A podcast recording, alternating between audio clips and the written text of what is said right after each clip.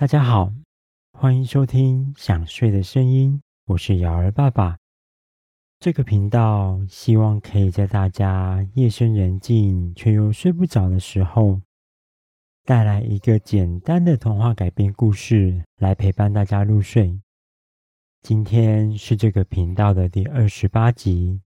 在上一集的故事里，我们说到，杰克跟皮诺丘意外搭上了前往欢乐国的马车。究竟这个神秘的欢乐国里面是什么样子呢？海盗们把小朋友带到这里又有什么目的？杰克又该怎么带皮诺丘逃离欢乐国呢？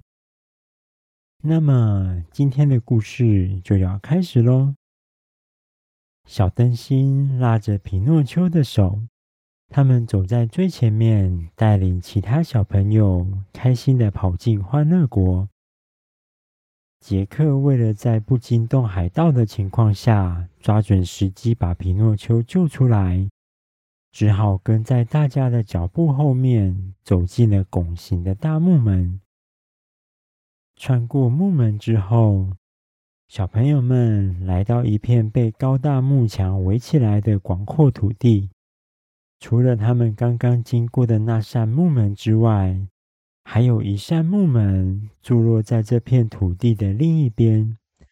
门外就是海岸，岸边还有几艘不知名的船停泊着。在这片广大土地的中央，有许多帆布帐篷以及木质的房屋坐落在那里，形成了一个看起来相当破旧的小城镇。放眼望去，城镇的街道上居然一个大人都没有，所有看得到的身影全部都是像杰克那样大的小男孩。他们开心的嬉笑打闹。即使不小心撞成一团，也没有生气，仍然哈哈哈的大笑着。皮诺丘指着那一些男孩对小灯芯说：“哇，那些男孩即使摔倒了也不觉得痛，又继续开心的跑走了。”小灯芯转头对着刚进欢乐国的男孩们说：“没错。”这里就是只有欢乐，没有痛苦，没有悲伤，没有愤怒，更没有大人的世界。想玩什么就玩什么，想吃什么就吃什么。晚上不睡觉也没关系，即使躺在马路中央睡觉，也没有人会管我们。走吧，尽情的去玩乐吧。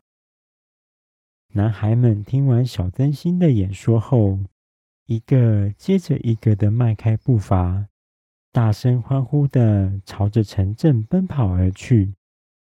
就连一些比较怯懦、还在犹豫该不该冲进人群里跟大家一起玩的男孩，也被周遭的欢乐气氛感染，放开了压抑的心情，跟着男孩们大玩特玩了起来。皮诺丘也开心地高举着双手，跟着跑进人群。杰克紧跟在后面，一边跑一边观察这个破旧的城镇。他看到有许多男孩拿着铁锤跟木棒，在四处破坏房子，或是敲碎窗户的玻璃。他们似乎把破坏当成了乐趣，肆意地敲打房屋。这些原本会被爸爸跟妈妈制止的行为，在这个没有大人约束的欢乐国里，变成了理所当然的游戏。也就是因为这样，这个城镇的每个房子都看起来非常破旧，也有许多用木板修补过的痕迹。随着深入城镇的中心，他也看到更多失去规矩跟秩序之后的行为，例如有些男孩拿着油漆桶在房子的墙壁上四处涂鸦，画着潦草杂乱又没有主题的画作，把墙壁染得五颜六色。当他离开之后，另一个男孩就会拿起一桶油漆泼过去，把色彩鲜艳的墙壁又染回了只剩单一颜色的样子。街道上有许多男孩正骑着一只又一只的驴子在比赛，他们不断拍打着驴子的屁股，想尽办法要让自己的驴子走快一点。有的男孩比较胖。把脚下的小驴子压到气喘吁吁，都快走不动了。那些可怜的小驴子，屁股都被打到又红又肿，他们的眼角还不断的流着泪，呜呜呜的哭泣着。杰克从驴子旁边走过去时，隐约听见了有男孩的声音在小声的说着：“玩吧，笑吧。”你们这些不上学的坏孩子，等到明天你们长出驴子耳朵跟尾巴之后，就再也笑不出来了。当杰克走进驴子，想要确认声音是从哪边传出来的时候，那个声音就消失了，只剩下驴子哀嚎哭泣的叫声。城镇中间有一个大广场。许多男孩在那边玩耍，有的人拿着球朝其他男孩丢去，被砸中的男孩也不甘示弱地把球丢回来。有的人骑着木马一边跳一边前进，假装自己是帅气的牛仔。有的在玩捉迷藏，却因为大家不守规则而变成在互相追逐。有的人倒立着，用双手在走路，把自己当成是小丑，互相取笑对方；有的在背诵自己创作的搞怪句子；有的在唱着自己改编过的儿歌；有的在尖叫；有的在拍手或是吹口哨；也有一些人在大笑，像是母鸡一样咯咯咯的笑。广场旁边有一间招牌已经被油漆染到看不出原本写了什么字。门口的上方画有巨大汉堡图案的房子。杰克一走到门口，就闻到阵阵的香味扑鼻而来。看来这里应该就是餐厅了。但奇怪的是，餐厅里不断传来啪啦啪啦、啪啦啪啦的声音。杰克好奇地走进餐厅，顺着声音来到厨房，一看才知道，有一群小男孩正调皮地把橱柜里的陶瓷碗盘都砸到地上，导致地上满满的都是破裂的陶瓷碎片。而餐厅的桌上摆满了各种颜色的甜食：苹果派、蓝莓派、草莓蛋糕、奶油饼干。柳橙汁、葡萄汁，多到吃都吃不完。很多男孩都吃到撑着大肚子躺在地上，大喊着吃不下了。看着眼前香味扑鼻的食物，即使是一直都保持着警觉心的杰克，肚子也忍不住咕噜咕噜的叫了起来。他拿起一块蓝莓派闻了闻。心想：有这么多男孩都吃过，应该没问题吧？他想了想，最后还是忍不住大口的咬下去。在品尝到甜食的美味之后，他又接二连三的吃了好几块蛋糕以及汉堡，一直到他吃不下了才停手。在杰克一口接着一口顾着填饱肚子的时候，他没有发现到。腰上那把藏在衣服里的精灵斧头正在微微的发着光，那淡到几乎无法察觉的光芒悄悄的笼罩了杰克全身。杰克每吞下一口食物，就会有一阵淡淡的白烟从他身上释放出来。精灵斧头似乎默默的在帮杰克消除某种魔法。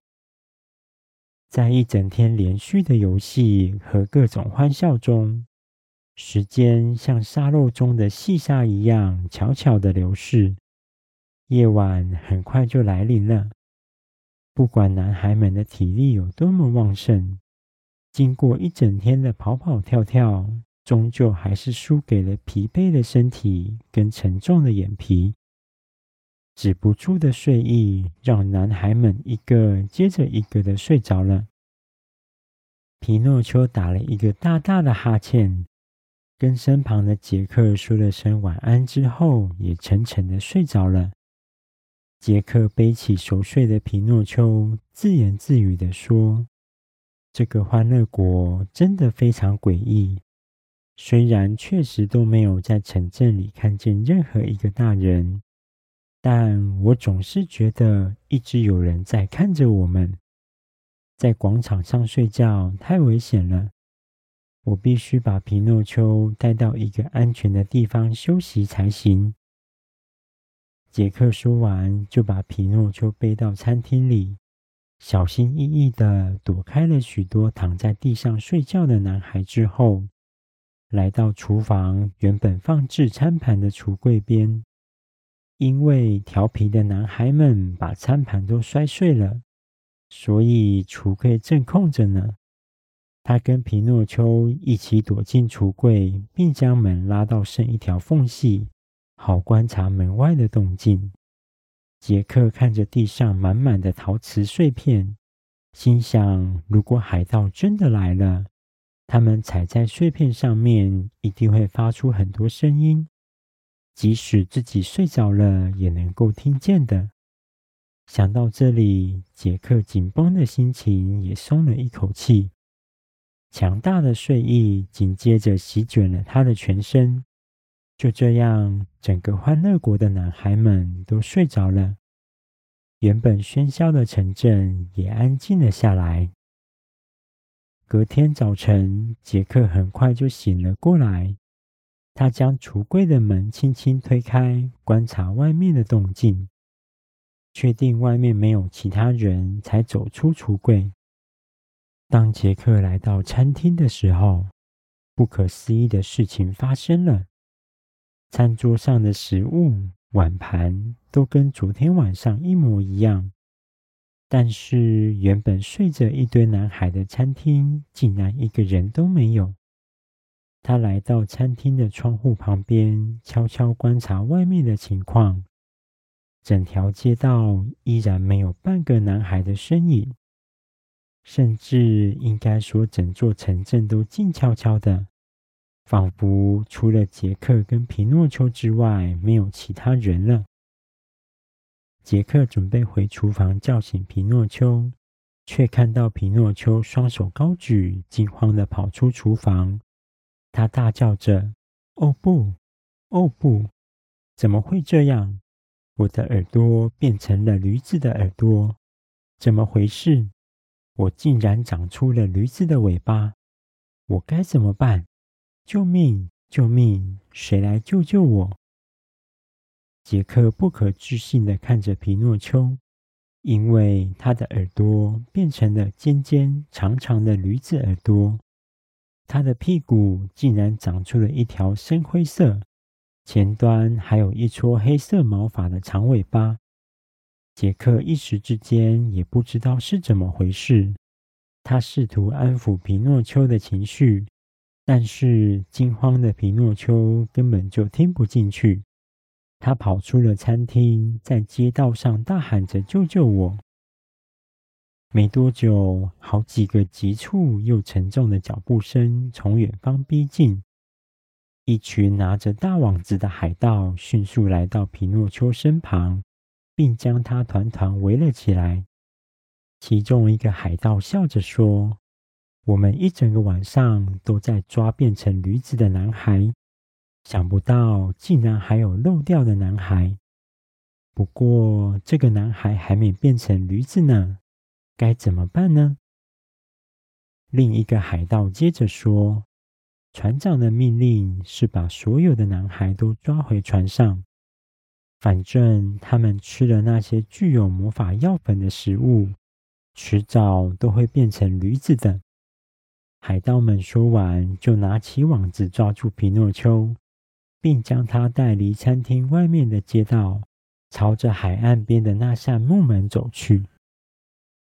等他们走远之后，杰克迅速的离开了餐厅，一边仔细的观察附近还有没有留守的海盗，一边隐藏着自己的行踪，跟在皮诺丘他们后面。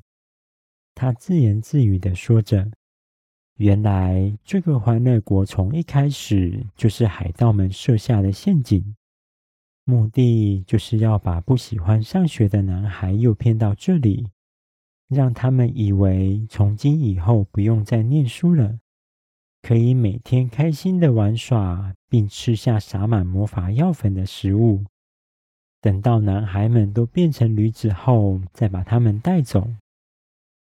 杰克跑着跑着，突然想到自己昨天晚上也有吃餐厅里的食物，他吃惊的停下来，双手紧张的摸摸自己的耳朵跟屁股。确定没有长出驴子耳朵跟尾巴后，才松了一口气。他纳闷着，为什么自己完全没有事情？因为他并不知道自己身上那把由精灵所制作的银斧头，曾经在他吃下食物的时候发出光芒，消除了食物上的魔法。被抓走的皮诺丘在网子里试图伸展自己的手脚。想要将网子撑破一个洞，试图逃走，无奈网子非常坚韧，即使他用牙齿卖力的想要咬破网子，也丝毫没有一丝破洞。失望的皮诺丘透过网子的缝隙，看见海盗们把自己带到欢乐国靠近海岸的另一个出口。那里是一个由海浪长年累月拍打海岸边的岩石所形成的巨大海蚀洞。随着海盗们的脚步越走越近，一艘比十个皮诺丘加起来都还要高的大船逐渐映入眼帘。那艘船的侧边有很多正方形的洞口，每个洞口都放置了一门大炮。船身上有许多修补过的痕迹，可以看出这艘船经历了不少大战。而在船的主桅杆最上面，飘扬着一面黑色的旗帜，旗帜上画有一个戴着帽子的白色骷髅头图案。他左手的位置上还画了一个弯钩在上面。抓着皮诺丘的海盗对一个站在岸边。矮矮胖胖，戴着一副老花眼镜，有着一头白发的海盗说着：“史密先生，我们抓到一个还没变成驴子的男孩。”史密先生正在指挥着海盗们把许多驴子抓进货舱里。他转头推了推眼镜，仔细看着眼前的小男孩。他拉起皮诺丘像扫把一样的大耳朵。又走到背后，抓起尾巴扯了几下，确认尾巴是真的长出来之后，说着：“真是特别，很少看到吃下魔法药粉却没有完全变成驴子的男孩。也许因为他是木偶，所以变化的比较慢。先把他带去跟驴子们关在一起，应该过几天就会跟其他男孩一样变成驴子了。”史密先生说完，海盗们就把皮诺丘带到船上的一个大仓库，跟其他变成驴子的男孩们关在一起。杰克一直躲在礁岩的缝隙里观察，虽然他也满心想要尽快救出皮诺丘，但是无奈海盗们每个都又高又壮，如果没有计划就冲过去。自己一定会跟其他男孩一样被抓起来，甚至也被变成驴子。他看到皮诺丘被抓进船舱里，嘴里喃喃地说着：“我必须跟着上船，否则一旦跟皮诺丘分开，就再也没有办法把他救出来了。先想办法躲到海盗船里，等待机会吧。”杰克说完，就借着海石洞那凹凸不平的岩石缝隙，一点一点的躲藏，并逐渐接近海盗船。当他非常接近船舱口，却一直找不到时机偷溜进去的时候，一个头戴船长帽、左手上有一个钩子的人，站在海盗船的甲板，大声斥责海盗们，要他们动作快一点。杰克趁海盗们都将目光放在船长身上时，成功的溜进了海盗船。好了。第二十八集的故事在这里暂时告一个段落。究竟杰克潜入海盗船之后会遇上什么人呢？他会用什么办法帮助皮诺丘逃离海盗船呢？我们在下一集的故事中见喽！大家听到这里有想睡觉的感觉了吗？赶快把被子盖好，调整一个舒服的姿势，准备入睡喽！我是雅儿爸爸，大家晚安。